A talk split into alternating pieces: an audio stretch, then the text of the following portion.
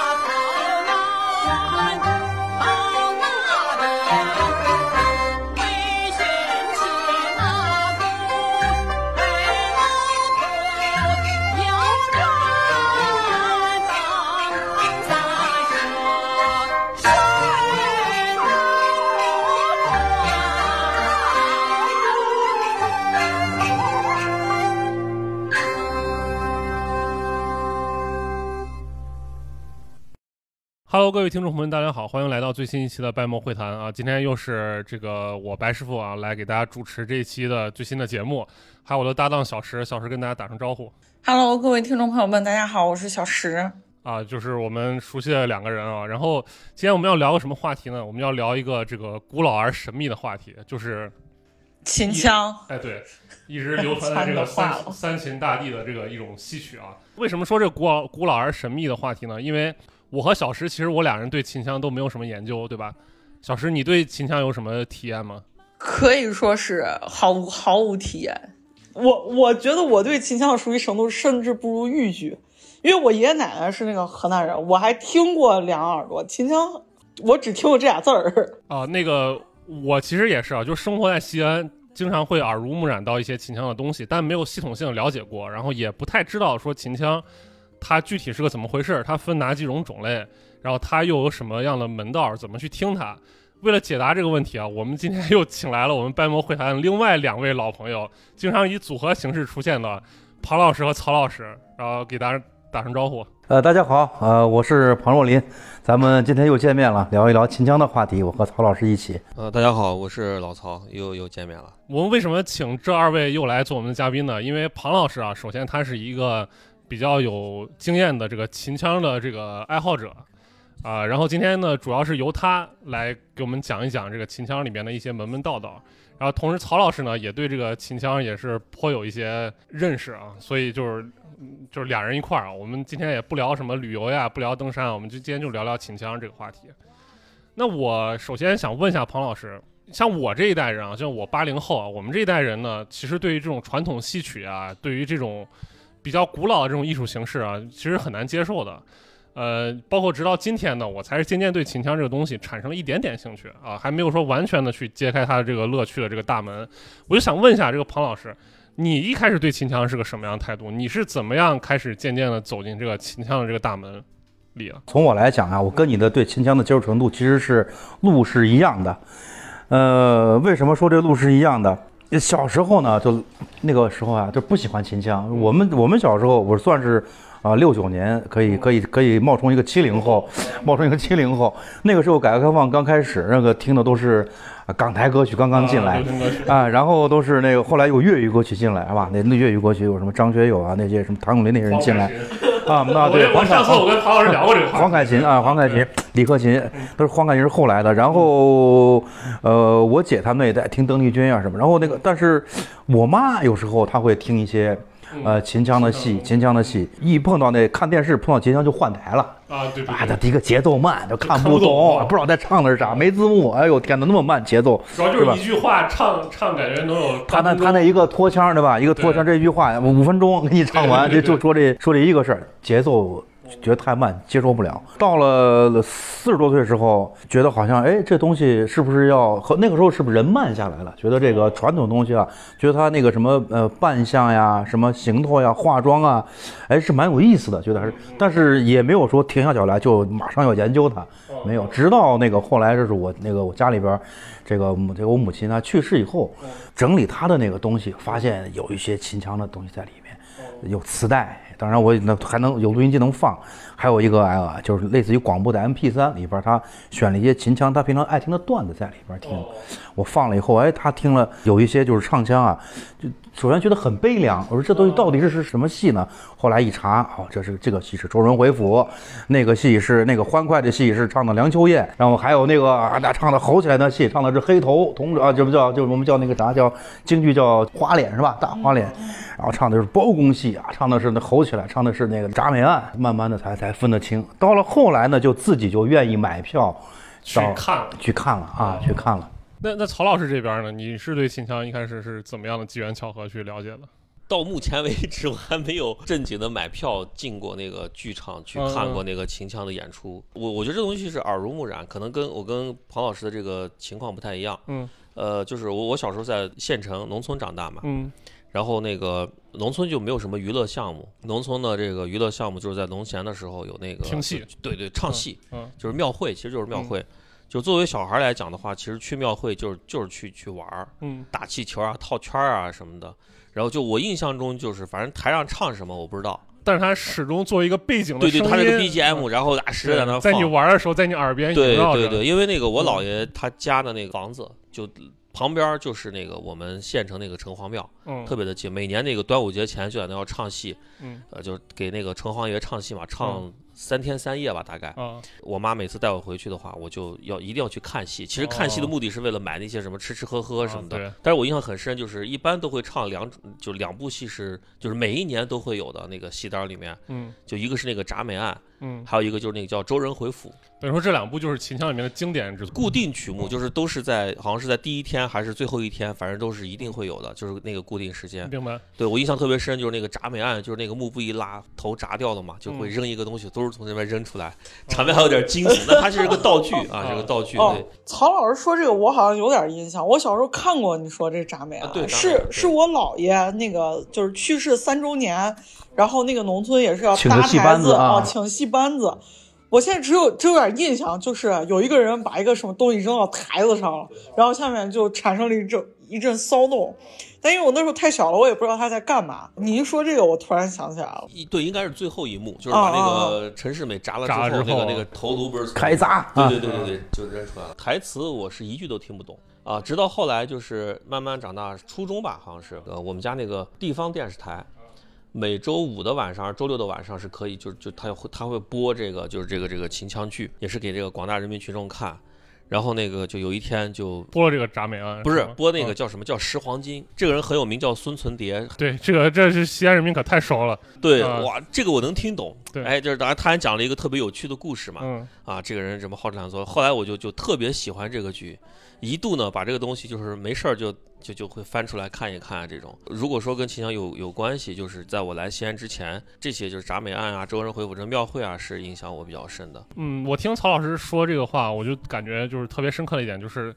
咱们经常讲一句话，就是说现在这个零零后啊，说是他是互联网的原住民，他都没有经历过那种前互联网的时代。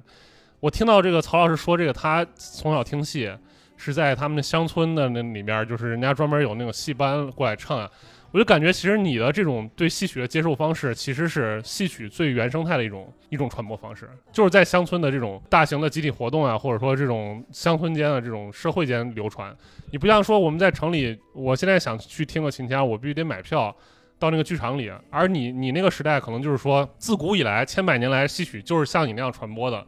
相当于是你从小是有点赶上了你那个就是那个戏曲戏曲流传时代的这个末班车，末班车，对，所以你你的接受史肯定是跟我们是不一样的，你肯定是更更原生态一些的，你就是那个时代的原住民对那那个时候那个啊戏报就是那个那个节目单儿，啊全部都是用毛笔写，就是手写体啊啊。像现在我看都是，因为我我那一年我跟庞老师去韩城，韩城那个是文庙还是那个里面就是在唱戏，也是唱的是秦腔嘛，然后那个都有字幕了，都是 LED 屏打字幕，对对对对，然后那个灯光舞美啊，就那个都特别的漂亮。蒲州，啊，对对对，在在在山西啊蒲州，在黄河那边啊对对，对蒲州。蒲州梆子，对对啊对，，蒲州，就是它已经很很好了，但是我那个时候就是就是也没有什么灯光什么的，可能就是个大白灯照着，就纯粹是就就反正唱出来就可以，啊，然后一般都会请，就是他也不是说这种就是民间剧团，他一般都是请的，比如说什么甘肃省秦剧团，都是呃很有比较有名的对对对，还是比较有名，它是像啊巡演一样，对，啊一个村儿转转转一对圈，文化下乡对对对，每一个庙，这个就是庙会的时间它就来了，就固定时间就会来。然后呢，当地人他会有也会有一套自己的这个鄙视链，比如说这个某一个戏班来，就一定要去看。如果这个戏班没有某一个角儿，我这个戏我可以不听，我就他就回来了。就那种老老头老太太就会就会有选择。就是什么就是曼联来打友谊赛，这 C 罗不出场，啊在这个替补席上坐着，我今天不看了。对，那我我聊一下我自己啊，就是我到现在我不敢说我是个秦腔的这个爱好者，啊，但是我对这个方面就是像庞老师说的一样，在他这个生命中的一个过程中，他突然觉得这个东西开始有意思起来了，我开始想要去关注他了，但是欲欲入无门，就属于这个，但是已经到了一个欲入的这个阶段了。这个是怎么回事儿？就是我从小其实对于秦腔的这个印象来自两方面，一个就是我姥爷，我姥爷本人是个秦腔爱好者，他每天就是每周，我记得如果没记错是每周三晚上，他必然要看电视上的一档节目叫《秦之声对陕西电视台的》，那个《秦啊之声》就是、是一个唱秦腔的节目啊，名家荟萃那上面我基本上晚上我要看什么《新白娘子传奇》啥的，一到周三他就不让我看了，他就必须得看《秦之声》。我所以，我从小对秦腔的第一第一感觉是厌恶的，就是这东西霸占了我看电视剧、看动画片的时间。而且我一看秦腔吧，我也看不懂，就第一印象就是庞老师说的剧剧，情不懂对吧？这一个慢，对，慢也不是说剧情不懂，就慢，就是一句话你唱个三分钟，然后这句话没有唱完，我我也不知道前因后果，也不知道怎么回事，所以就第一印象就不好。秦腔的第二印象就是来自于哪儿呢？就是还是刚刚庞老师说到了，呃，刚曹老师说到了，就是孙存蝶。我在电，就是在我青少年时代，我在电视上经常看这样一个人，梳着一个光头，说几年一人屋省个娃，然后，然后我就说这谁啊？然后一问家长，家长说这人叫孙存蝶，是这个秦腔的这个这个名角。但是吧，这个孙老师他虽然是个戏曲名角，但是他当时经常给那个陕西或者西安电视台做一些像什么不孕不育啊什么这种这种广告，所以就导致了我对我对他这个印象也不是，就他那个形象也不是很高大上，就导致了我对秦腔的这个印象就是又有点不好了。但是我后来怎么就是我后来怎么就开始对秦腔这事儿感兴趣了？一个就是我经常，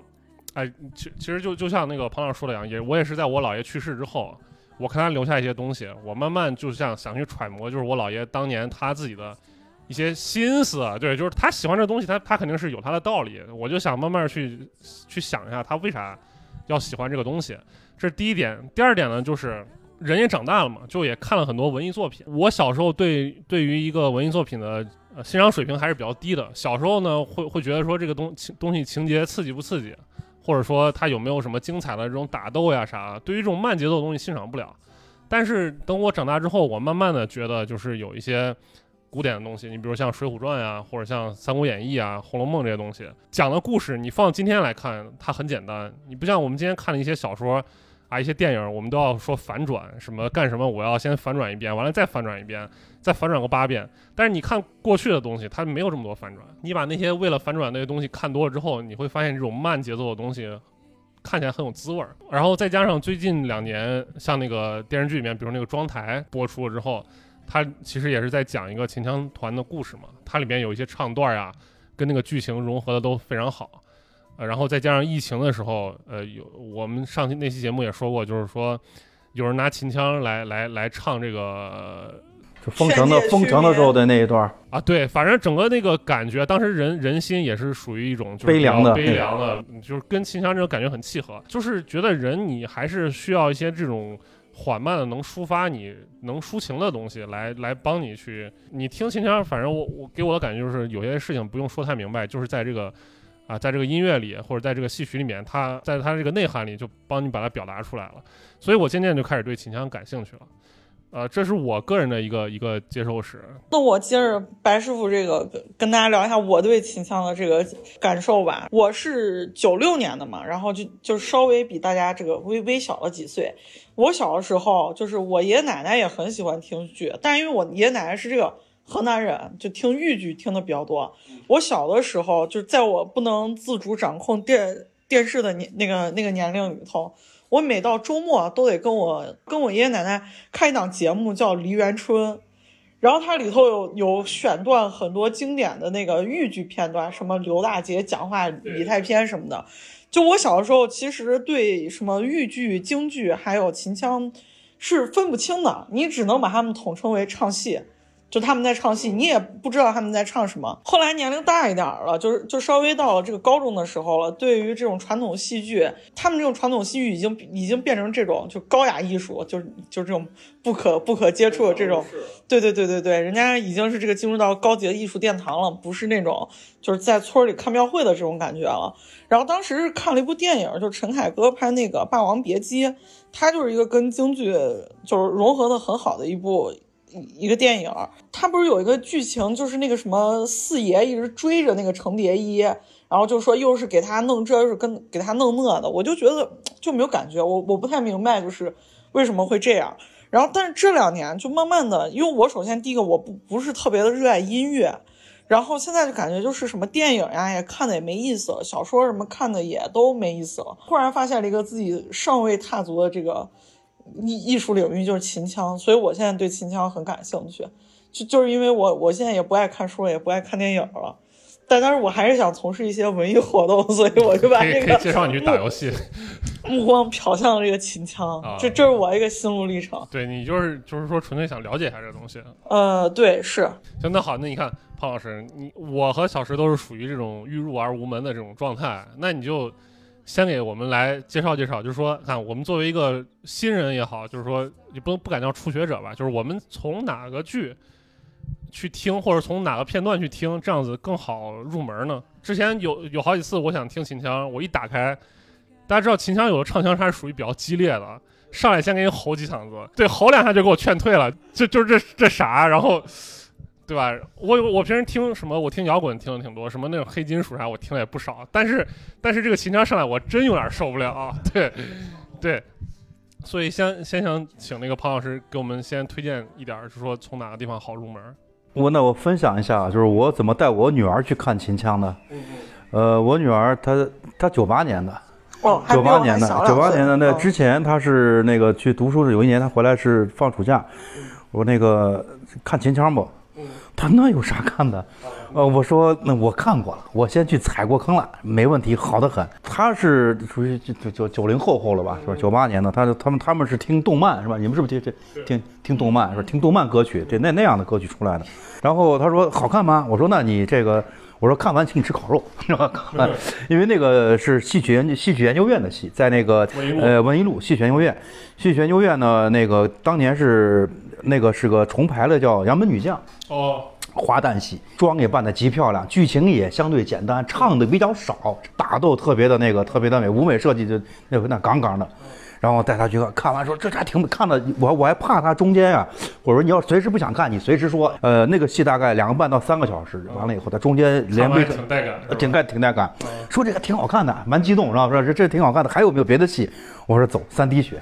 就就啊，这两个戏作为入门是比较好的。一个那个是呃武戏。这第一个，这个装束漂亮，呃，场面设计啊，灯光啊，那都是呃经过多少代人他锤炼出来的。对对对，突然想起来，就是庞老师刚说这个这个杨门女将这个打戏啊，我突然想起来，我第一次对这个戏曲类的东西有这种觉得还挺有点意思，这个感觉是看什么？是看京剧那个三岔口。那咱俩看的是一个戏。哎，小时候我妈带我去看，我就觉得这很疑惑，我这帮人在谈干嘛呢？现在我就 我给观众可失能误表演不不不熟悉这个是怎么回事儿。他讲的剧情就是在一个很黑的一个破庙里面，一个贼和一个官兵在一个黑黑暗的空间里，就是感觉到有一个另外一个人敌人在，但是他看不见在哪儿，所以就两个人在黑暗中进行了一番打斗。但是我们从观众的视角来看是这个是全亮的嘛，对吧？但是你就看他们两个人在摸黑打，就特别有意思。小时候最早是我妈带我去西大街有个实验剧场，你还记得不？实验剧场，哎，我看这戏就看这，我这这干嘛呢？看不懂，长大才知道，人这是全黑环境对，摸摸啊！黑哎对对对，那个就是武那个戏，嗯那个特别有意思。对，哎，各个剧种都有移植，那个最早是京剧来的嘛，啊，后来秦腔也也移植了那段有这个三，它架子都是一样的，你上去啊，除了唱腔不一样，它那个这整个那摸爬滚打那架子其实都是一样的。反正就看人在这个舞台上翻腾呀，然后又又找不见，但是又又能听见声音那种感觉，就特别有意思啊！它底下锣鼓点给你打着嘛，觉得还很带感。是不是？也就是说，我们要先从戏曲入门，我们要先从这个视觉方面上，就是武打是这嗯，这这个是其一，千万不要走偏。啊走偏，一旦走偏，你就你就跑到那个武戏那段去了。啊，我们武戏那个也好看是好看，但是他那个呃打斗呢，只是是剧情表演的这么这么一一这么需要推进的一个需要，而且是显示这个演员基本功的，提花枪呀、吊花枪呀那些什么，他都他都是干这个的，还是要看他的那个剧情的编排，还有唱腔。这个呢，一般来说就是唱腔，你要看他到了极致的话，他有这种，比如说那个青衣戏啊，这虚声戏，比如周润回府。就是那个虚声戏，他叫他生旦虚生旦静默，没胡子是那，就是那个那那那个声小声啊，小胡子虚声戏，那个唱腔啊就特别的讲究，他一他一几分钟给你唱着唱，很拖很长的枪。呃，一般来说就是说咱也不建议从那儿入手，那个有点那个太有点深。哎呀，有点太从从哪儿入手呢？当年年咱们艺术社给毛主席看的是哪哪出戏，你就看哪出戏。啊，呃，那么咱那咱今天我跟你说那个三滴血哎，三滴血一定要去看三滴血。那三滴血这个，我也是从小听我姥爷说什么三滴血三滴血，但是我从来没有真正的去了解过。那要不庞老师先给能给我们简单介绍一下这个剧情是个啥这三滴血呢，拿这个呃陕西话念是叫三叠血。啊？对对对，啊，叫三叠血。说这个戏是咱那个呃艺术社自己创作的，他是他是从那个纪晓岚写的那个什么一个什么哎，对，从那里边找了一段故事，后来后来那个咱范子东先生在那儿给创作的。说的是这个有一家啊，这个是山西五台人周氏家族，这个大哥呢叫个周仁瑞，然后呢这个出来以后啊，到陕西做生意，山西陕西隔一条河嘛，啊、做生意做生意呢，后来哎娶了老婆，娶了老婆呢，这生意做的还行，哎，老婆给他生俩娃，生双胞胎，生双胞胎呢，结果这个得了这个，呃，那时候没有什么，那个时候条件不好，得了产乳热死了。七天，就是这妈不在了，妈不在以后呢，这这这一男的带带俩娃，养养不了，哺乳期的娃养不了怎么办呢？就把一个给送人了，送给他的邻居，叫那个什么，叫李三娘呢，刚好也生了一个女儿，有奶吃，说这娃给你养，我再养这个，就完了，他就带这个养，养养养养，生意生意后来又做又做失败，做失败以后呢，他就说算了，我就生意做失败了，我带着这个娃，我回五台县。我家里边有祖屋在，我是长子嘛，家里边的有祖屋有一份，就在这耕耕田耕种算了，反正也还有个地儿去。带着他这个呃这个亲儿，这老二这儿子叫个什么？就周天佑，但是周天佑就回到他家去了。回到他他有个弟，他弟在家，说是哎呀这大哥呀，你这个 嗯他弟跟就回来了，又回来了，弟他他弟跟他弟媳妇儿两个人是比较那个鸡贼的，说你大哥回来是肯定是分家产，分家产，你一定不让他进门。说大哥还生了个娃，说啥？给你生了个娃嗯，当年结婚都咱都没吃上喜酒，这娃哪来的？嗯外边抱来的吧？这叫外姓乱宗，知道不？是要分你家产的，你刮了，千万别让他进门。这兄弟一听说不让大哥进门，说你这娃是假的，这兄弟反目，就跑到五台县去告状去了。这告状呢，告着说你这大哥去告状，说你看他兄弟不让我进门，然后兄弟我说我也告你，你这外姓乱宗。结果那县官是个知识分子，县官大老爷有个名字叫姓靳，叫靳信书。啊，尽信书不如？就说大老爷升堂，我在古书上得以颁发，拿一拿拿一铜盆，放一盆水，你二人将血滴来，然 后啊，一人滴一滴血，滴滴了以后呢，这个血如果粘连啊，这个是必是必是同胞无疑。啊啊如果血不粘连，那你就证明你这两个人就我这没有关系。我给大家翻译一下这陕这段陕西话，就是说大老爷说我有一个办法，就拿一个盆里边放上水，然后你们两个人把血都各自，比如划破手指，把血滴到水里，看这个血能不能融到一起去，能融到一起就是说证明是一家人。对对对对，然后就他大老爷大雷有办法吗？说我哎，你刚好你找这个事儿，我看了书上就有，然后哎拿那盆就滴，结果呢他大哥滴一点，他儿滴一点，血不沾，啊，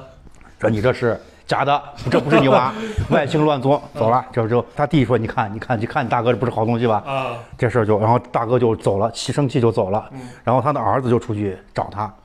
这是这是这是那个第一滴血啊，第一滴血，这是第一滴血，不是不是，这是第一滴血，然后就到了那个第二滴血是他那个另外一只，他那个儿子另外一个儿子不送给李三娘了吗？李三娘她还有一个女儿叫，她这个名字叫叫什么？李玉春，李玉春。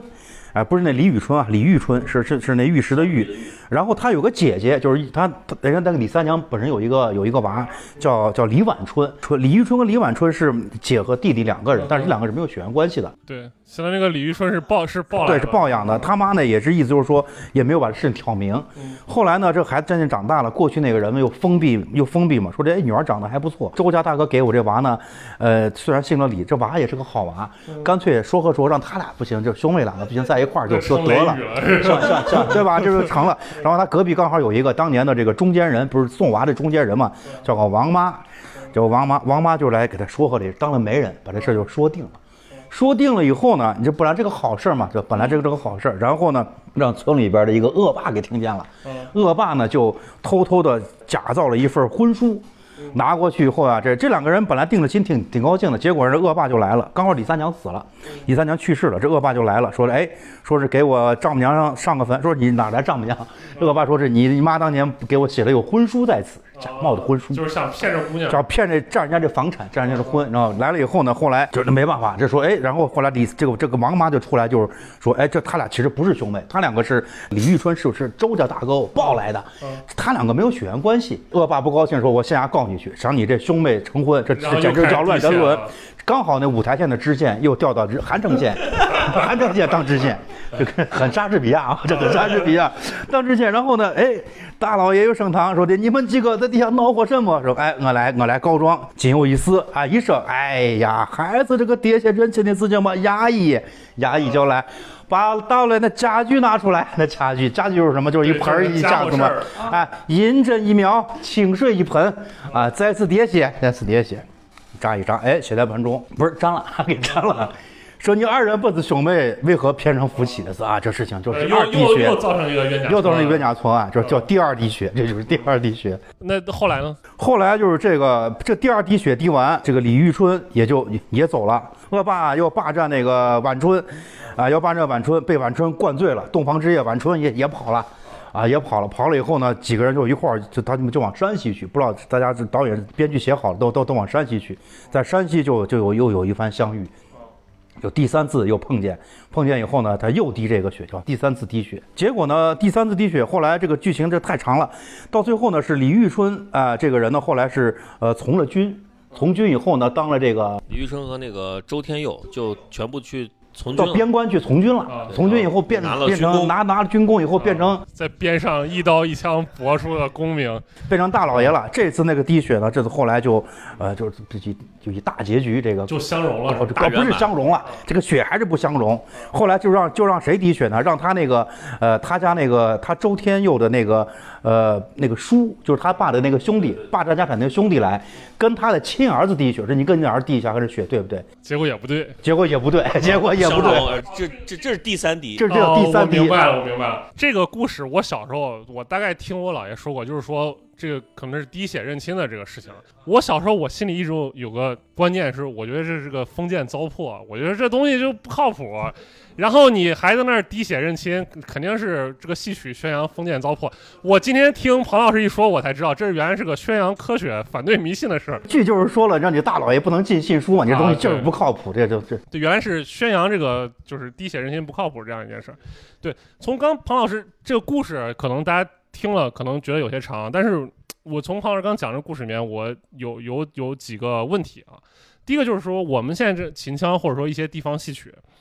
我刚听了这个故事是来自纪晓岚写的那个《阅微草堂笔记》，他是不是很多创作蓝本都源自于那些明清的笔记小说？笔记小说看得看哪些戏？有有历史故事的改编，啊杨家将啊对吧？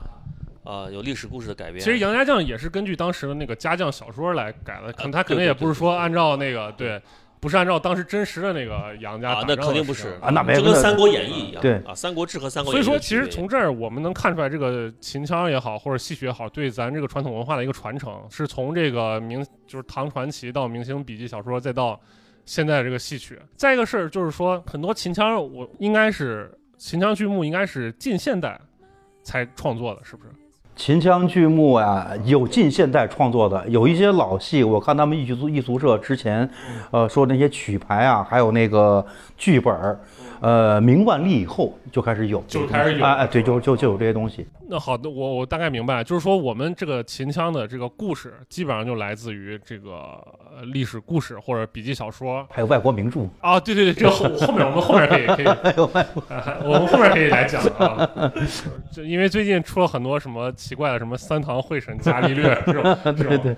这个这个就是呃我咱们这个小说剧情的一个来源。那这剧情上我们解释了，那这个演员的唱腔，他这个东西是从哪儿演变过来？就是还是说我秦腔就是我有一个人发明，我就这么唱，然后就流传下来了？他还是从别的什么戏曲啊或者什么东西演变过来的呢？秦腔它是这么讲，它是百戏之祖，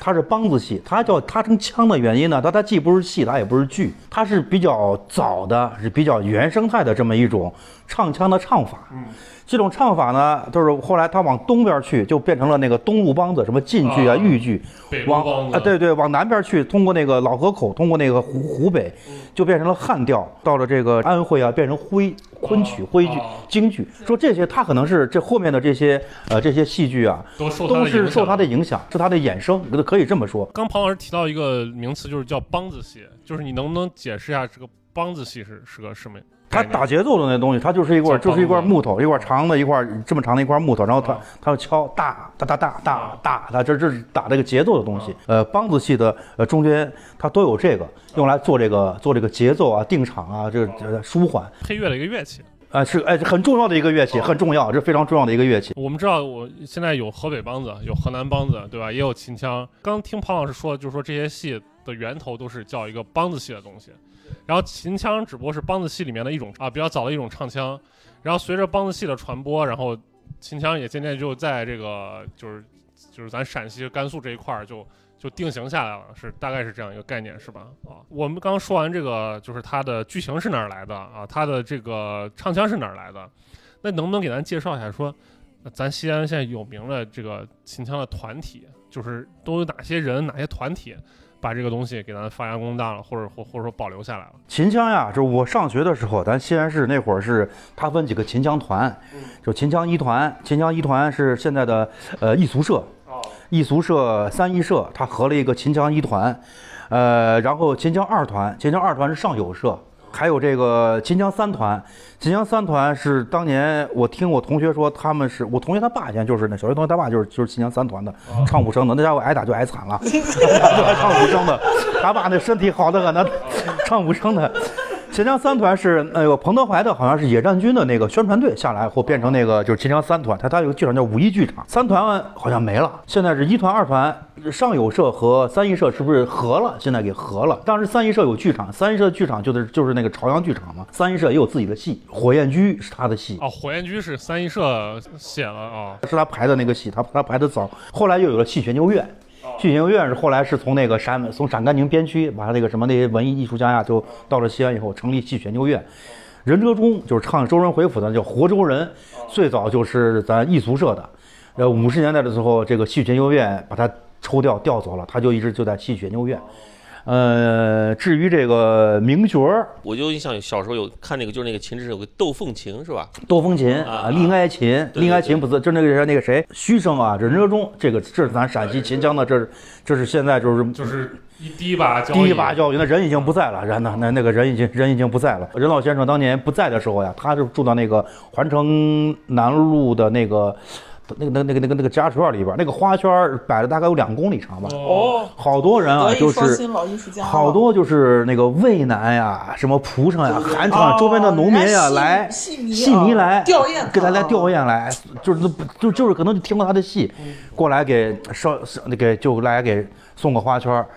送个花圈，磕个头就就走了，就就是这样。张。国荣去世的时候，哎，对对对对对对对对对，我刚听庞老师说，就大概就是说，你刚说什么秦腔一团、秦腔二团，就是、应该是建国以后把这个建个国以后把那已存在的一些老的那个秦腔剧社，合并然后重新整编了。对对。然后后来可能随着时间的推移，这个这个这个组织可能又又不又解散了啊然后又变成那个老的剧社独自的在运营，或者或者怎么样的，对吧？那那有没有就是说，你像刚刚说的那个呃，刚庞老师提到了几个著名的那个社团，那个艺俗社，这肯定是知名度最大的。然后是三艺社，我们那期那期节目也聊到这个三艺社，还要说这个上有社，上是那个高尚的上，有是朋友的友，上有社。那这三个社它有没有什么各自的这个故事？就是他们的起源呀、他们的中间演变了一些故事。上有社好像以前是最早是三院的，从三院过来的。就是我记忆里边，他是从从从那儿来的。上有社的戏呢，好像以改编戏为主，改编戏也有一些名角儿。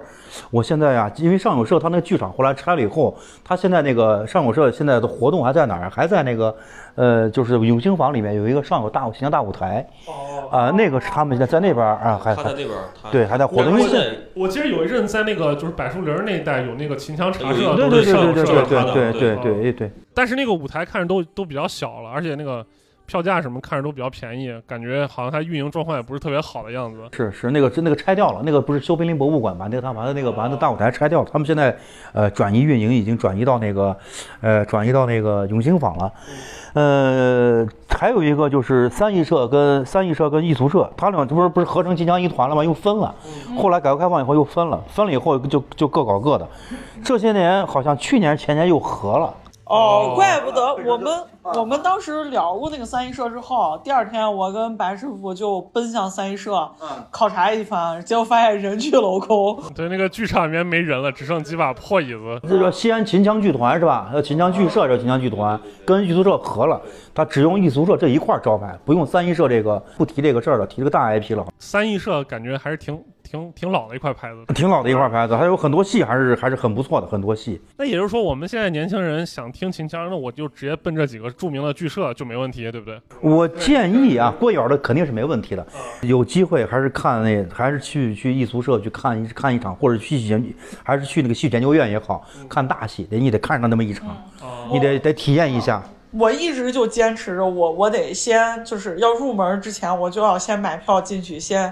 体验一场大戏，就是它这个灯光、舞美、妆造、各种唱念做打，对对对这一整套做全了之后。你你可 或许会感觉不错，因为我老看那个就是街边的自乐班啥的，哎那不行唱那个那那不行那个 那个我觉得那个那个不是，这个也能理解，这就跟你说你去看一个明星、歌星、专业歌手的演唱会，还是说你在路边随便见一个人唱两嗓子，对，所以所以我就一直觉得还还是得到那个剧场里头去感受一下，然后感受完了再决定要不要继续入门。我我我是觉得就是这个有一个区别，就是因为我老在在 B 站看那个秦腔的一些选段，我就我特别喜欢，有一段时间我特别喜欢看那个黑丁本的那那一段，啊，呃二进宫钟保国，哎对对那个那个康亚强就那个两两个人对话那个，就特别像那个说唱里面的开桌。了。啊，啊，那个逐渐暴躁，，听的时候就是你看那个视频的时候，你其实是没有那么强的那个感受。对，那个剧一定要去现场看。对，所以啊如果你在现场的话，可能整个氛围啊，那个灯光，他这个大幕一拉开，啪，灯光一打，那个太后坐在后边，整个凤冠霞帔结，后边那个龙套的穿的都是那个 cop 都已经穿上了，皇后的妆啊，整个两个花脸铜锤往前面一站，那气势就不一样，那气势。就是去现场感受一下。而且锣鼓点儿打的你耳朵受不了，哒哒哒哒哒哒，那个敲着那个锣敲啊，你耳朵觉得这马上就有大事要发生了，大事果然大事要发生，那是那个国泰要把自己要把他的让让他儿子的皇位给他啊给他爹说说儿子这工作你先别先先别干了，对吧？先让先让你那个谁先干几年。那个说到这个，我我确实想到，就是有一些传统的曲艺艺术啊，不甚至包括什么摇滚乐啥，或者说那种古典音乐，还真的是在现场跟你完全不一样。就是我们公司有一次组织团建去那个青曲社听相声，就是你去现场的话。就觉得特别搞笑，就是他说的就就是那个演员的一个动作啊，一个表情啊，都特别搞笑，周围观众也哈哈哈，然后你也特别开心。但我后来就是就是在电视上我在看这个，就是他他因为他有的那个会重复讲嘛，有些包袱他会重复抖。你再看就你在电视上，你感觉好像这个这个东西好像也也并不好笑。对你，你在那个现场看那个，真的我也不知道是周围气氛还是说是怎么，就那个感觉就是完全不一样。或者说他你在现场能获取到的信息量，比你从视频里面看到要更多。演员的一些微表情啊，一些动作，他更能传达给你。所以还是说去现场是是是更好的一个一个一个选择。而且秦腔的票也不贵，应该今年是贵了。今年好像是今年贵了。呃，那疫情可能是疫情还是什么原因，是啊是是贵了，这 个有点那个什么了。之前最贵的票是一百块钱，在哦在那个哪儿这小剧场，呃，艺术那小剧场前面那八个八仙桌嘛，呃，一百一张票，还带带带茉莉花茶，还有瓜子嗑。对这个这个跟你比比你现在去看一个什么音乐节，动辄几百上千的那种，对现就有好多了。在调整了，大概是二百八还是四百八一张票啊？就是他在大剧院演。啊，我我觉得这个。就即便两百八、四百八，我觉得作为这个秦腔这个演员那么多年下了苦功，然后他的这个本身这个艺术含量来说，我觉得也不贵，真的。所以说，刚才就回到刚才那个话题了。这老戏迷啊，他听戏啊，他看是谁。说你看三滴血，你看谁的三滴血？那角儿是谁？侯红琴还是惠利敏，还是范丽丽，还是还是李晓峰？他说那几个角儿都是谁？他我听一他听都是谁的戏？他一听，哎，有两个角儿，那我就那我就知。如果都是那个，对吧？都是那个都是替补上来的，就就对，有点就有点那个什么啊，就不那我不听了。什么中国男足赢了沙特，一问沙特都是谁？而且看戏它是这样子的，你看看电影啊，它都是呃一般人看两三遍就基本上到头了，是吧？啊，不会把那个电影使使劲儿看。那戏迷可是他能一遍一遍的看，那一辈子不是脏滴血，他可能今年看了，明年看，那看几十遍都都都有可能。那那哪哪一个地方那演员怎么走，哪一个地方他怎么抖包袱。他都能背得下来，他都能都能背得下来哦。突然想起一个段子，就是有人说有一个老戏迷，就是有一个很很有名的角儿，呃，然后在台上表演完，表演完之后，有个老戏迷找到后台去了，说你在某某某桥段的时候少走了一步。这就是那个谁《霸王别姬》里边的吗？啊，对啊，对对对，就是《霸王别姬》里面对，少走了一步，对，说说《霸王别姬》虞姬对，是走七步啊，还是走五步？哎，对对对对对，少走少走他两步，说走了五啊步，那你少走两步就不是霸王了。走了五步，呃，你走你走你走五步就不是霸王了，你太急了。他七步躺下来是有那个节奏，霸王这气定神闲，他有这么个英雄状态在这儿。你这个五步成十圈了是吧？不上早，你翻着跟头下去算了，这就不是这么个表演。就当年后来人家不是说那个把他谁把那个葛优演的那个叫几爷啊，四爷四爷枪毙了嘛？啊说这梨园戏霸。我后来就跟我们那同学说，我说他们说说这哪是什么梨园戏霸，这是艺术权威啊，这这是艺术权。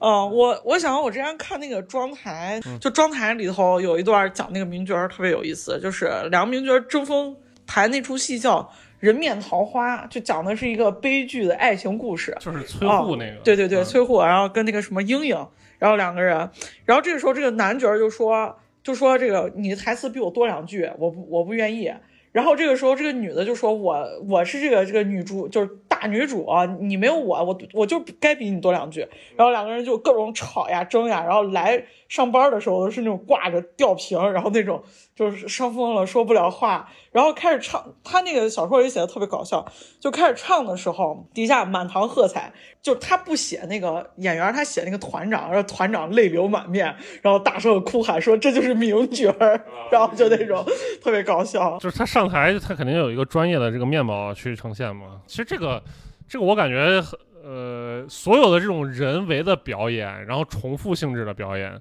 都可能都存在这个问题。就是我们现在经常看哪个歌手说，哎，看他嗯就嗯老了，这年轻的时候他是这个调儿唱的，他现在老了，他必须得降个调儿，或者林子祥是吧？林子啊，祥，对，或者或者说换气就是有点急促了，或者之前换气声都听不到的，现在可能是年纪大了，身体机能下降了。就是当这个观众把这些东西重复不断的看了之后，他就会越来越精，然后倒逼着这个演员去进步，或者说就是拿捏的更准确，对吧？所以之前我有时候听郭德纲的相声，他也是说说哪个这个名角到了哪哪个地方，就说哎这个地方的观众懂戏，他嘴上说的是懂戏，实际上他就是说这个比较难伺候，他一定得特别小心或者怎么样的，才哎才能应付过去。其实这样子，我觉得也是个好事儿。就是你看咱们今天那些演电演演电视剧那些人，那演技什么都都不会台词嘛，对吧？就那种就少了这种观众的去去监督，反正你不管咋都有人看，都有人买账，对不对？这也是一个互相进步的一个过程。互相进步的一个过程啊。今天我跟曹老师还在那儿说呢，我说这个，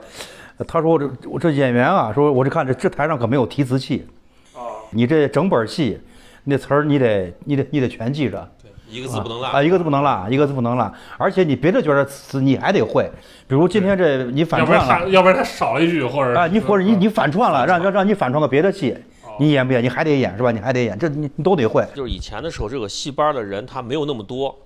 他其实那个也是那个戏班的，他也是兼职。他比如说要去演出啊什么的时候，他有一些龙套呀，或者一些这个配角儿，他可能就才会来。平常呢也也就也就不上班嘛，也就不用给你发钱。所以他就是比如说我这个剧团里面可能有两三个名角儿，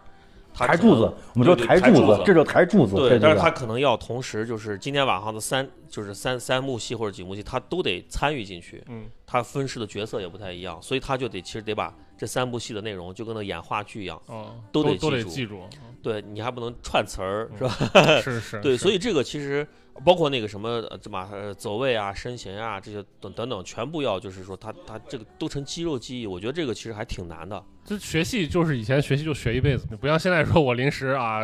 两下我就开始当演员什么，就这种感觉。对对，啊，这这咱不多说。我再聊一个话题，就是说秦腔我们都觉得它是一个古老的艺术嘛，然后但是我这些年我观察别的剧种，像是我之前看过那个昆曲的那个《牡丹亭》。就那个白先勇他们弄的那个，就是他们会推一个概念叫什么“牡丹亭青春版”，就是他会在那个舞美啊、什么那种造型呀、然后进行很多现代化的这这种就是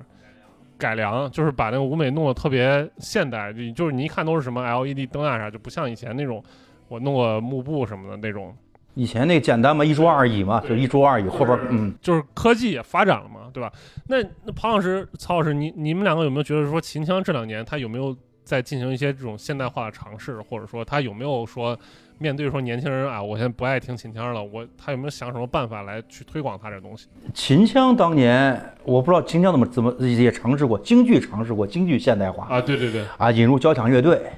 啊，引入这英语京剧，啊，这这些都都都当年是哎我我小的时候，就是我初中的时候，有一阵儿就大家特别流行唱那个什么什么什么顶呱呱，就那首歌嘛，他还带窦尔敦啊，啊，对对对，就是那个还还说脸谱，对说脸谱啊哦对对对，说脸谱谱。当时好像就是推崇那个传统文化，然后同学都得每挨个上唱，然后就什么比谁唱的最好。但是那个严格来说，那不不是京剧，他只是用京剧的那些腔调来唱一首流行歌曲。对对，让你认那人，让你认这个，对我，我觉得对于京剧那点微薄的知识，好像都都从这还是起作用。啊看来还啊还是很秦腔好像在这一块儿做的，好像他也在做什么那个戏曲下，呃下学校呀，我看他们他们是在做这个事情。现在有那个就是小学生他去那个体验，比如说穿戏服呀、啊画脸谱呀，啊，然后呢，那个有那个就是相对比较专业的这个老师给你教一段儿嗯这个秦腔的这段什么手型啊或或者唱手型嗯手势啊，有这种，我觉得还是离这个生活生活有点远有点有点远啊有点远。啊，就是我可能今天哎很好奇，我来办一办，然后就回去我就把这事儿忘了或者咋地了，就是就是这种，就是我在想，就是说秦腔它有你就流行歌曲，比如你听一个流行歌之后，你觉得它挺好听的，你会走大街上你就会唱，或者你给你同学怎么就就唱，或者你们会聊这个事儿。但是秦腔好像就是是不是因为它门槛太高了，所以我即便感兴趣，我也很难去帮他传播。门槛儿，反正唱秦腔跟唱流行歌曲是完全是两回事儿。啊。对对对，就是敢唱流行歌曲，我这敢上台去唱，啊。跟乐队唱我也敢唱，但是秦腔我真不敢上台去唱，那自己吼，自己底下哼哼可以，那唱都不敢唱，所以是不是也也是因为这种门槛高了，所以导致它不好传播？可能是另外就是艺术的表现形式不一样哎，不过最近有一个综艺是嗯。是那个很多那个呃明星，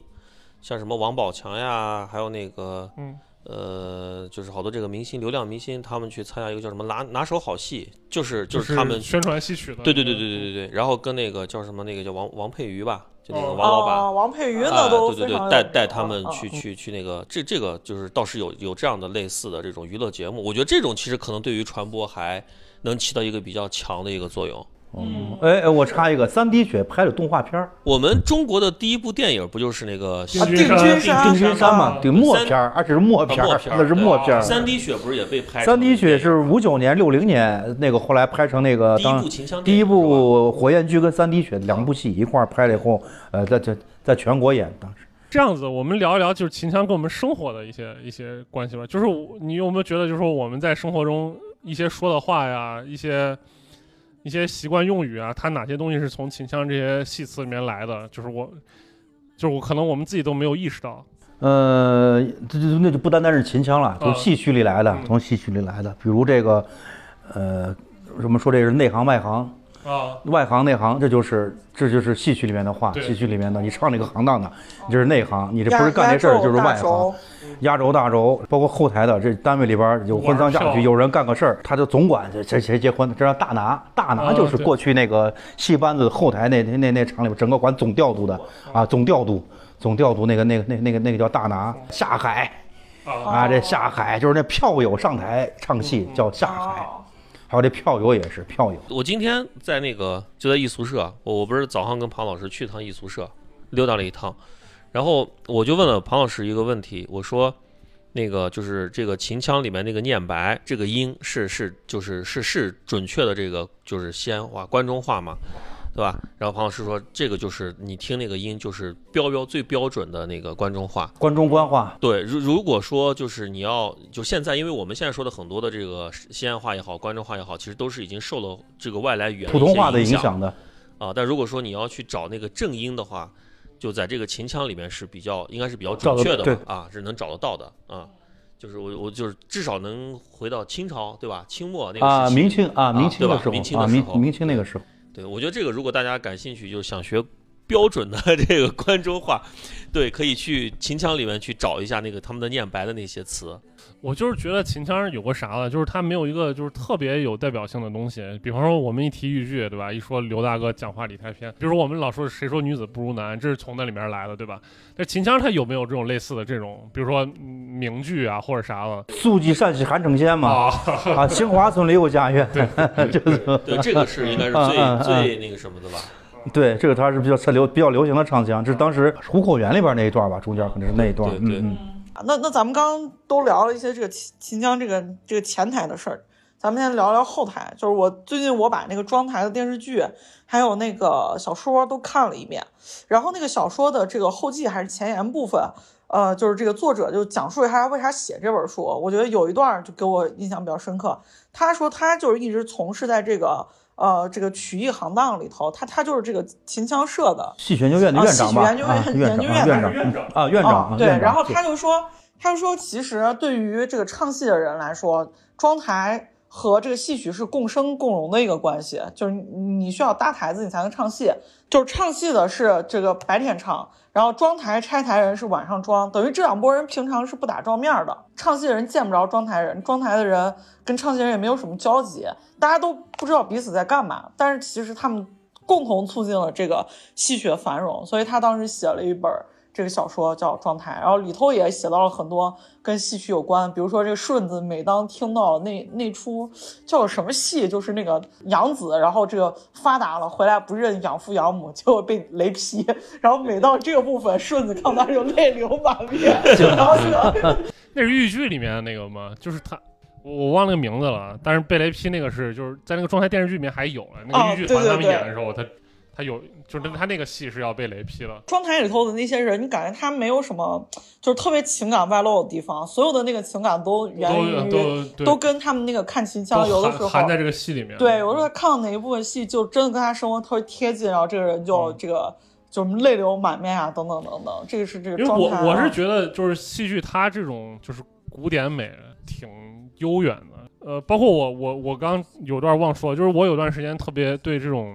戏曲的这个剧本特别感兴趣。我说这个剧本也不是说那种。就是现在他们演员用那种剧本，就是我对什么有阵子我去把什么《桃花扇》呀、那《牡丹亭》啊那些东西都看了，也不光是看故事，就是它里面那些人说那些词儿，包括他的那些呃语言的那种行文的那种方式啊，跟咱们用的现在用的这个汉语是不一样的。但是它里面就特特别美，而且特别就是有那么一两句就是特别深刻。桃花扇也经典那句嘛，对对对眼看他起高楼，眼看他宴宾客，眼看他对，罗开。在青苔碧瓦堆，对对对睡风流觉啥的，就是一个人在桃花扇整个最后吧，就是他们走过那个经过战火摧残的这个废墟，他就说这么一句。但是现在这这这些话，他都已经成为这个汉语里面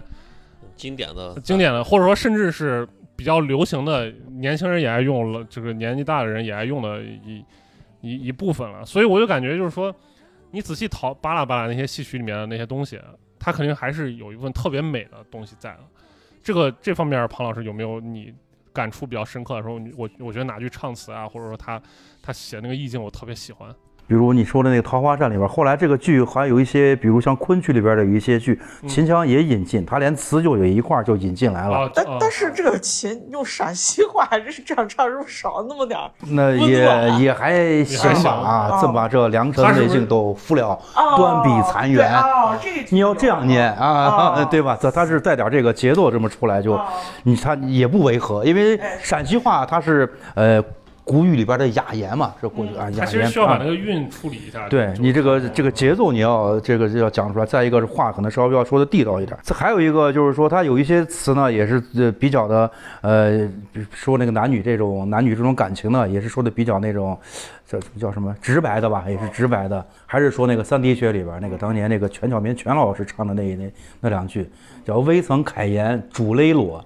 叫我一声相公，我的小哥哥，就是想跟你想说话呢，还没说呢，眼睛眼泪也下来了，因为他让那个男带他走，他害怕碰见老虎了。他说你带你带我走吧，后边万一来个狼咋办？男的说我要找我爸，我跟你我我没我没时间照照顾你，你还是个小累赘是吧？然后他就说他要给你唱，他要啪啪一起板，他把这段唱出来了，未曾开言珠泪落，叫一声相公啊。刚庞老师说这个，我想到我上高中的时候，我们语文老师也特别喜欢听秦腔，然后他给我们讲过一段，就是他们嚷那个汉高祖，就就后面还加了什么几个字儿，就嚷人家，嚷人的啊，这就是《啊触龙睡赵太后》里边的那个，啊对对对，它里边的那个啊。是我跟你说一个台词比较厉害的啊，啊一般都说这个秦腔的台词啊都比较直白，比较啊较生土啊。你见过那个演员在台上给你整段来说孟子的吗？哦，我没见过，那啥戏？草坡变礼。他这中间是岳飞跟那个金兀术两个人就是打仗，打仗了以后两个人两军对对阵，首先得要得要说这么一段对一段词嘛，来将何人啊？来将我啊，这这个金国太子，你为然后他就说你为什么要打我？然后就说啊、就是我蛮夷。然后这个蛮夷就说了一段一段话 啊，这个孟子曰：“得道多助，死道挂 诸。”知道吗？哗啦哗啦哗，整段就下来了，整段就下来了。是是完整的孟子的完整的？就那一段，全完整的一段，那叫草坡遍地。那个听友们要是喜欢的话，可以在 B 站上找那么一段，呃，比较有意思的。刚刚庞老师说这个，我又想起来一个事儿，就是说，你看很多这个戏曲的同样一个故事，在这个秦腔里面有，在京剧里面也有，在那个比如别的剧种里面也有啊。比较典型的，我想到就是那个王宝钏和薛平贵的那个故事，对吧？五店坡秦腔里面叫嗯五点坡，对吧？啊，五点坡，然后京剧里面叫什么五家坡？嗯，嗯他感觉就是说我一个故事，各种剧种之间说，哎，你这个挺好，我就互相互相借用，互啊，相互相借用他。这种这种行为是是一个什么方式呢？就是说我直接把你的词儿什么照搬过去就完了吗？还嗯，是说不一定，移植它有改动，啊，就是我根据我当地的人的这些说话的节奏，呀、这些板眼呀不一样，它它就要重新移算植啊。改编。那我是不是可以理解为，就是现在很多的剧，呃，就是各种各样的戏曲，就是地方戏曲，它其实都有一个母本，然后大家通过这个母本各自改造。曲牌啊，它有一些是固定的，然后你根据这个剧情来借用这么，它曲牌现在秦腔大概有，呃几百种曲牌吧，那是几上百种，根据不同的需要，悲伤的，还有欢快的，啊、庄严的，你把这个曲牌调到这个词上面来就可以。啊我我这儿有一个就特别外行的问题啊想想问一下这个庞老师。就大家老说这个华阴老腔那华阴老腔跟秦腔有啥区别吗？还真问还有你问着了这事儿问着了。因为这个事儿我专门问过那个这这这这这这秦腔的人我说为啥叫老腔？你叫秦腔？秦腔是不是？老腔是不是秦腔我感觉好像不是一种东西但是我看大家好像一般特别推崇就说什么我这个听的华阴老腔啥的老腔在过去它是没有演员的是给皮影演的，他请不起演员。配音的啊，给也是，他就后面有什么锣锣鼓家伙事什么都有，他是给那个呃给那个皮影是来是来是来配音的。为什么叫老腔啊？老腔当时是在秦腔出现以后，它比秦腔早，它的表表现形式呢也比较那个原始。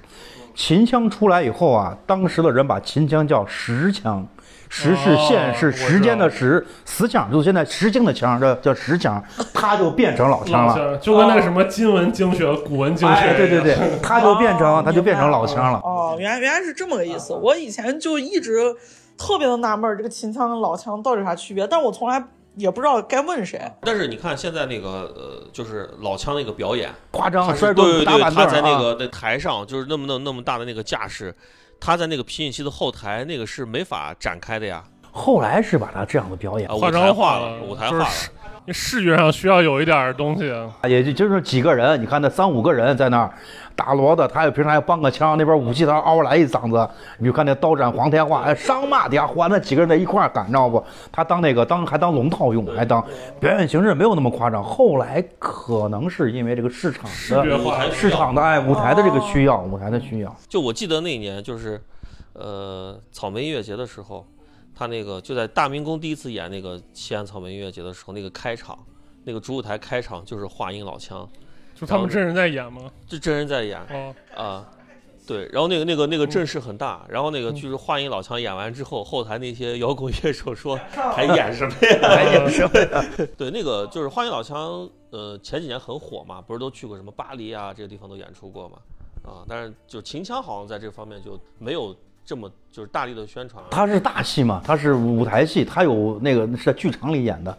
啊，是是，他他他有一些呃有一些表演的城市是这样的，你不能变成那个样，那样子就那就不是秦腔了，是老腔了，是吧？是那样的，他不能那么不能那么演。等于说秦腔就是还是全国各其他地方的人还不是特别了解，对吧？还还是得需要去多推广。要对是要是要推广，他是他目前这推推广的话呢，呃还是有一些那个什么的，还是有一些有一些门槛的，你看，语言的这个门槛，现在都有字幕，这这好多了。再一个是剧情，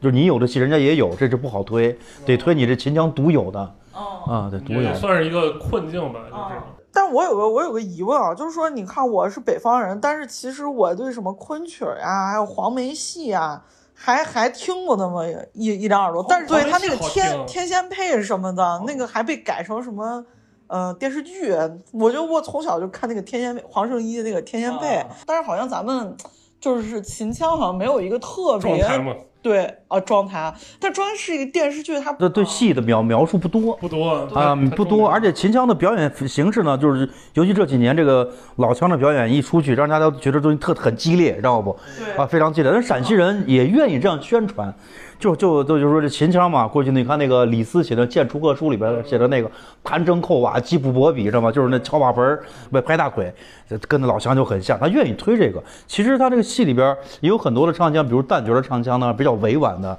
比如啊、我们的这个叫呃叫它里边有一种叫迷糊，迷糊就是他那种那种迷糊戏。迷糊就是梅糊，啊，梅糊迷糊，一听就迷糊了，唱台一听，后来把它就改成叫梅糊戏。陕西人把那个眉毛叫眉毛，我我听的版本是眉是眉县，然后户是户县，是说梅县户县这一带流传的这个风格。有几个说法，说有这种说法是，呃，这是这是其中后来官方用的就是梅县跟户县嗯。传承的这一种，还有一种说法就是这种戏啊，唱太好听了，老百姓一听啊，听晚上就晚太上听的就哎听听迷糊。我妈就说说她也不爱听秦腔，但是她爱听迷糊，比较委婉，那个曲调比较悠扬，然后然后就听着就比较入耳一些。那其他的还有什么风格呢？呃，其他的还有这个，其实还有那阿公腔，阿公腔的现在在那富平独有的一个一个是是剧种，哪几个字儿？就是那阿房阿房宫的阿宫的阿公叫叫叫阿公腔，阿公腔那个也那个是秦腔里边的委婉的一个这这么一路啊，比较委婉。女巡案嘛，那个戏反正不多见。突然想到那个，就是说秦腔这种，就是呃在外地推广比较，呃，这个弱一点的一个原因，是不是还有一个就是那个他是不是因为跟这些戏曲啊，都因为他很多的戏曲都是从他这个地方来的嘛，白啊什么都，嗯，嗯对，，相似度会不会有点接近？就比如说我印象中就是每年那个春晚，春晚不是有一个有有一个节目是必有的，就是戏曲大联唱。每人露露一露露一下那个啊里面没有秦腔。对，但那个里面基本上都是黄梅戏、豫剧，还有那个京剧，就不会有那个秦秦腔这种就是出现。但是我觉得这应该是个很大的戏种嘛，就为什么会没有？但是后来就是觉得，就因为也是看了一些这个视频啊什么之后，觉得好像说秦腔里面的很多的这个这个这个声形啊什么，可能跟京剧比较相似。啊，只是这个这个唱腔的这个语调不同而已，会不会有因为这个原因，他就把这个秦腔这个颜色慢慢给给给掩盖了？有有没有这个原因？这个可能也是，呃，有这个原因，应该应该也有。要不然就是我们上面的那谁，他就可中央电视台他每年选的时候，他可能他有地域倾向性嘛，对啊是不是有这个？就是导演可能就不喜啊欢这个他他他他他地域是吧？不是，但是我感觉每年都没有秦腔。是是，真的没有吗？因为因为我好多年你不看春晚了，我不知道反。正我有印象就是没有，没有反正我看过的基本上都没有。对，感觉这个秦腔要传播还是任重道远。就是本来戏曲传播就已经是任重道远，然后秦腔又是一个戏曲这个大种里头的更更冷门一点的这个其实不算冷门，按照这个受众人数来讲，应该不算冷门。我这看了几次戏啊，就是看了这这么这么十来次戏，在剧院里面看，百分之四十以上的年轻人，哦，年轻人还很多、哎，啊，非常多，还非常多，哦。百分之四，小剧场里边百分之四十的，然后那个戏剧院里边三分之一吧，大概有。我的感觉是啥？就是说，这个你要想说，当今你要把戏曲发扬到跟就是比如说清末民民国那会儿那种全盛时代，肯定是不行了，肯定是不行了。就是说这个东西它可能会就会作为一个一部分人的小众的爱好就保留下来，就好像你听摇滚啊，听什么说唱啊，我就是一，听它就是非物质文化遗产，国家拿钱把它养着就完了。啊，你别让，对对对，你不要让他卖门票去去对，创不要让作，他死，这些人都是国宝，你得养起来，你都给对对吧？对吧？给养起来。不让他死就行了，你不指望说他有一天人人都在那儿唱。我我觉得这个东西其实我有一次啊，就是亲身经历啊，就是我老婆她的那个呃外外婆去世之后，然后就是农村嘛，就回到那个村子里面要去土葬，然后就这个可能是陕西这边的一个风俗习惯是吧？然后就有一个呃老人是他的这个外甥，就是就是他就说这个这个这个舅妈去世入土为安了，然后呢我就就就他有有点激动嘛，就说我这个唱一唱唱个戏。啊这个给大家舅妈让让舅妈热闹一下，然后他又在那儿，就是那个那个是冬天十二月份特别冷，嗯。就那个寒风中的那个关中大地，然后他又在那儿就唱，我也不知道他唱的是什么段子，反正就是他那就就是嘶吼，就嗯就那种嘶吼，但是我觉得哇，那那一瞬间，我觉得那个那个场景就特别像那个。就是像就像电影里面一样，啊，对，对对对，然后就是我觉得那种场景下，其实他唱的好不好和唱什么内容都不重要。对，已经不重要。但这个东西就是说，他在那地方好像唱什么都不行，就得就得就有个老人来这么一下，黄梅戏不行了，对，就是这种这种感觉就就就特别深刻，就是那种就是一下把你就击中的那种感觉。就是京剧就太京剧就太官方了，就太端着了。京剧它是它是端着的，是它放不下来。秦腔它就整个那就释放了。陕西人其实还是比较文化里边还是比较那个非常比较压抑的，就是那个时候他就奔放了。那个时候，因为我我我是有一年也是夏天，我在那个建国门那个门洞里，就那自乐班老人，我看的年龄也很大，七八十岁那种，就是很老了，来都是要不是坐轮椅，要不是那个拄着拐杖来的。然后在那唱秦腔，就那种嘶吼，那脖子上的青筋暴起，我就害怕。我说这个老人他这个身体能不能承受得了？但是我觉得好像都没有什么问题，还很开心。城墙那个门洞里面那个回音嘛，就那个混响效果啊，对对对，还很棒啊！我说我说这个这个就是自得其乐，我觉得确实那个就是自乐班也是我那个来西安之后才知道有还有这样的这种组织，就是民间这种。就是自发的这种，都是应该都是都是免费的吧？就是公益组织啊，然后唱唱戏这种，我对，所以我觉得就是就是跟庞老师说这个，就是我觉得其实离大家并不远，只是说可能大家就是没有太注意它这个。就大家都需要一个场景，就是你说的那种，他如果能遇到这样时刻，他可能慢慢能体会到里面的感觉。但是他如果说天天坐到办公室里啊，或者躺床上什么的，他可能永远听这个东西，他永远听不进去。但是你说人人都会有这样的体验吗？我觉得肯定也未必。这这就应该就是就每个人比较奇妙的一个一个际遇吧。他你能欣赏到这种艺术，也是你的一个一种缘分。我觉得如果大家感兴趣这个东西啊，就是我我我我跟庞老师还是比较推荐那个大家去那个艺宿舍那个街区，哦，它现在有两个博物馆，呃，一个是艺宿舍那个博物馆，嗯，就百年艺宿舍那个博物馆，还有一个呢就是就是秦腔的博物馆对对，中国秦腔那个博物馆，这两个博物馆，我觉得就是不管你是喜欢它还是不太喜欢它，还是在这个门外徘徊的这种人，我觉得其实去这两个博物馆，你去可以去感受一下，都应该看看。对它里面有很多那个声光电的系统是可以听给到那个你复原的那个对有一些些录像啊，有那个唱片呀，对你可以拿来听，它有字幕，对，就那是上面有有有戏曲简介，选择，然后呢还有一些这个戏曲的知识。其实我觉得，嗯，而且那个各种行当。他说那个乐器，秦腔用的乐器跟京剧有什么不一样？我大概就是这样的，所以我觉得都有一些介绍在里面。还有一些特技表演是吧？喷火啊啊什么的。秦腔里边它有一些绝活，比如那个游龟山里边，它有这么一幕叫李慧娘，嗯李慧娘变成鬼以后，她吐火，哦，这个京剧可没有，那呼一下，那火就突出来，那都这这这好几尺长。我小的时候还见过那种现场真人喷火，我去，那那个是群众就是感情最热烈的时候，我 只要一喷火，下面直接就开始疯狂尖叫，就是你你现在你不要觉得现在就是高科技什么喷个火很容易，你真的到那个现场去看那个喷火，确实很很震撼啊。而且我觉得就是现在，其实我们听了很多的这个什么说唱啊，什么这东西，其实如果你你就是倒啊，其实在很多的这个戏曲里面也是能找到的比。如你说那个那个就是那说唱为主的，你看丑角戏，那个《石黄金》，他就是说唱戏。后边之前还有一个丑角戏，就是孙存杰的师傅叫叫严振俗，那严老先生那已经不在了，他演两出戏，就是两出戏丑角戏，那演绝了，一个叫教学，一个叫白先生看病。你把这两把这两个戏，他是他是全是都是对白，全都是那丑角的那个就是那对白，说这一个没有唱段儿不唱，就是你不用字幕可以听得懂。啊，不用字幕完全可以听懂。说一个人不学无术，然后又没有办法，家里边从大起到大落，家家被败光了以后去农村，他假装自己教学，他不认识字，对吧？跟那个跟那个跟那个东家就就你来我往就说这工资的事儿，说完工资，啊，说又又又又说伙食，说完伙食又去说给人给人教课，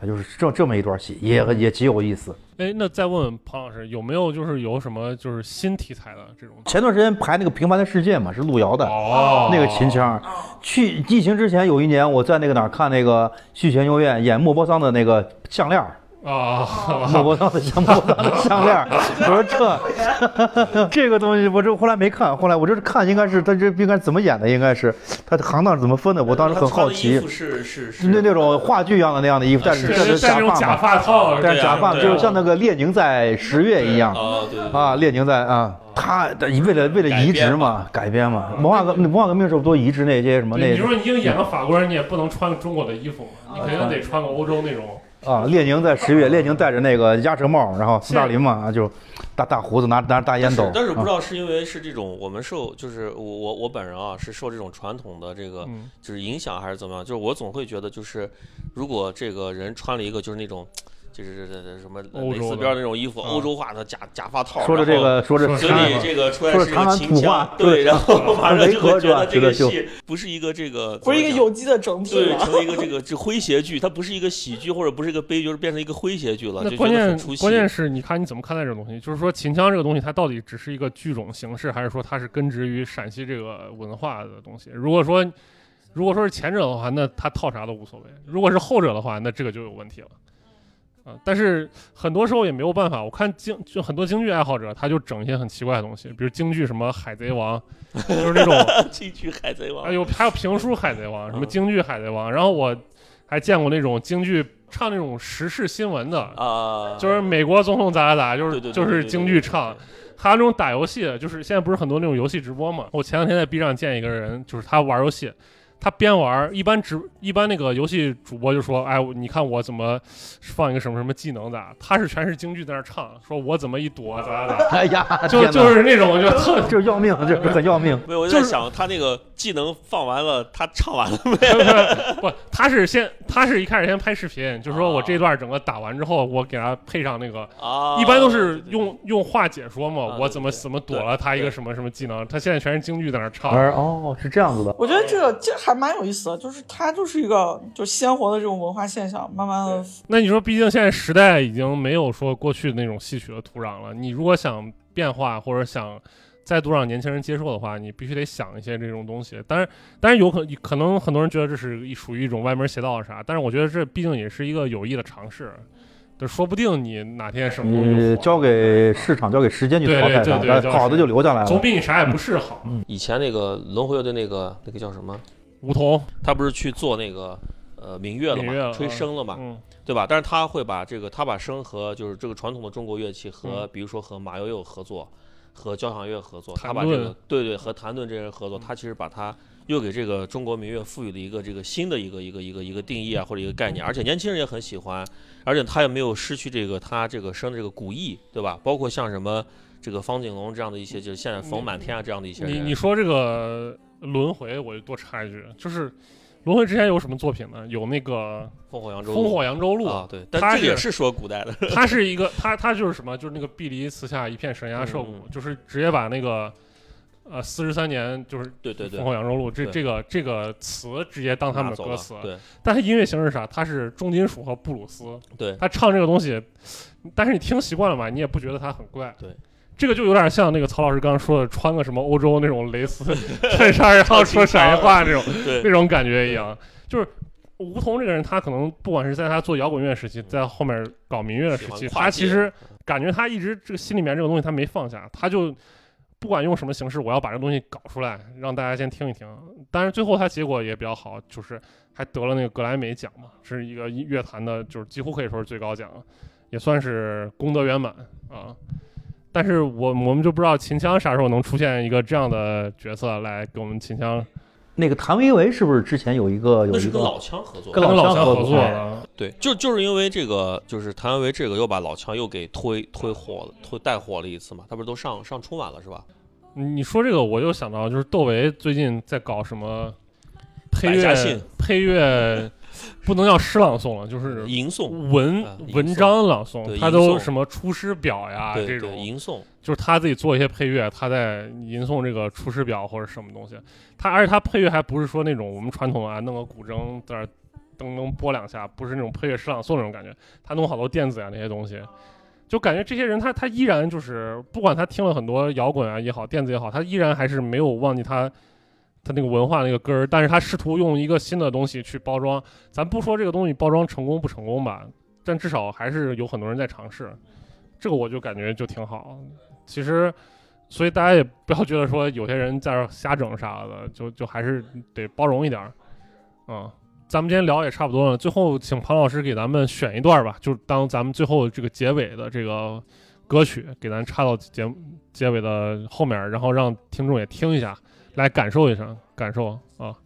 呃，选一段那个唱词放到那个插插插，插到那个唱段那个里面。就当我们结束这个音乐啊。这个选两段吧，就是选一行段，行行行。选两段吧，选两段选一段那个刚才的那个虎口源，你把那段选了以后，我们选一段，我们这样选一段做开头先啊，选一段做开头，选一段段做结尾对入那个什么韩城，那你把那个呃妒忌善己韩城仙那个你啊就放到那个开头开头，放到开头，然后呢把那一段呢呃小哥哥放到结尾，啊，好好好好，大家感受一下秦腔。感受一下这秦腔的这个感谢。两位老师啊，好，嗯好，那我们跟大家说声再见。好，大家再见，拜拜拜拜拜拜拜。嗯。喂喂喂！节目的最后插播一条口播，非常欢迎大家关注、分享我们的音频节目《掰馍会谈》，也非常欢迎大家跟我们多多留言互动。在 show notes 里有主播的微信，可以添加进入我们掰馍会谈的粉丝群。那么其实我们是做文创的，淘宝搜索“网山原创设计”即可购买我们的文创产品。下期再见。